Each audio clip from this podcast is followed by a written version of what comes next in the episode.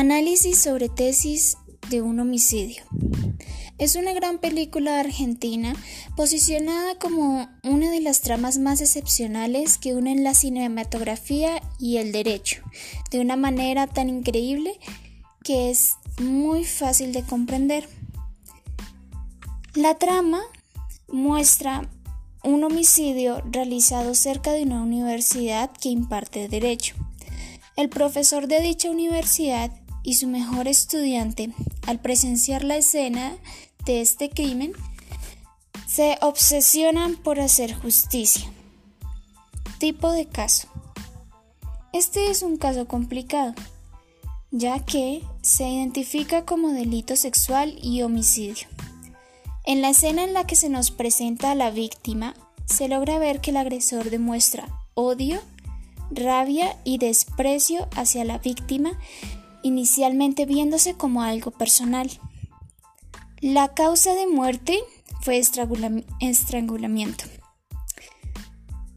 Es muy difícil poder obtener pruebas, pero lo poco que se encontró fue la víctima fue penetrada con un cuchillo y le inyectaron formol, así preservando su cuerpo y no dejando muchas evidencias.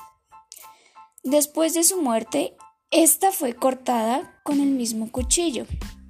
El agresor deja un pequeño letrero en la escena del crimen mostrando su desprecio hacia las mujeres.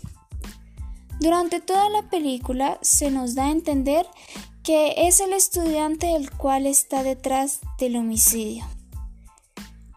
Pero al ir avanzando poco a poco en la trama, se nos puede notar que el agresor tiene un perfil bastante organizado llegando a tal punto de poder ser un agresor sexual serial.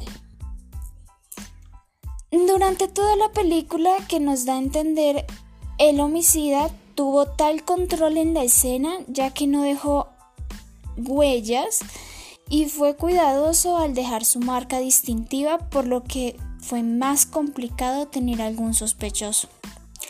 La nota que fue escrita con rabia y desprecio hacia las mujeres se tomó como un indicio de ser un feminicida.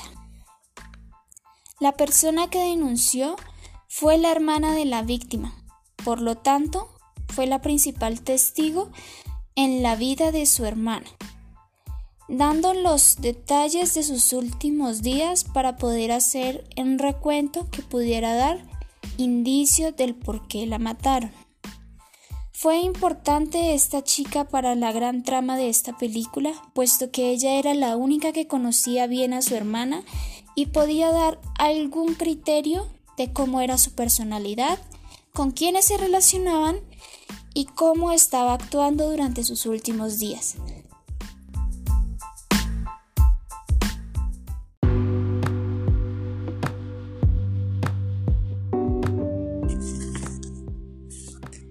El profesor como investigador externo empieza a reunir información en donde encuentra que en Portugal sucedió un homicidio con los mismos indicios que el que él está investigando. Por lo tanto, empieza a buscar similitudes del tiempo, lugar, persona e incluso herramientas que fueron utilizadas en ambos homicidios, llegando a una conclusión de que o fue el mismo asesino o fue un cómplice del asesinato de Portugal que decidió seguir realizando esta clase de feminicidios, dando por entendido que incluso esta nota era por sentimiento hacia esa persona, un sentimiento de odio y rabia. Durante toda la película se nos muestra como poco a poco el profesor de esta academia empieza a buscar uno tras otro indicio de cómo murió la víctima. la mayor evidencia que tuvo fue que ésta fue ahorcada con un pañuelo y la cadena que llevaba no dejó ninguna marca, por lo cual él supuso que la habían puesto después. Eso fue lo que hizo que sospechara aún más de su propio estudiante. Pero al final nos damos cuenta de que estábamos dando vueltas sin sentido respecto a que al parecer era una persona totalmente diferente. Aún así, las evidencias que se encontraron fueron hechas para ir al nuevo acusado. El final de esta película es bastante inconcluso, ya que nos deja un mal sabor respecto a cómo hicieron todo esto. Eh, todos nos dejan con la duda de si la persona que fue arrestada era inocente y simplemente fue culpada por las evidencias mal registradas o si era realmente culpable y simplemente fingía un, un radar psicológico totalmente diferente. Pero al final del día no importa cómo haya sido, después de todo se hizo justicia. Hay un responsable detrás de unos barrotes en una habitación fría.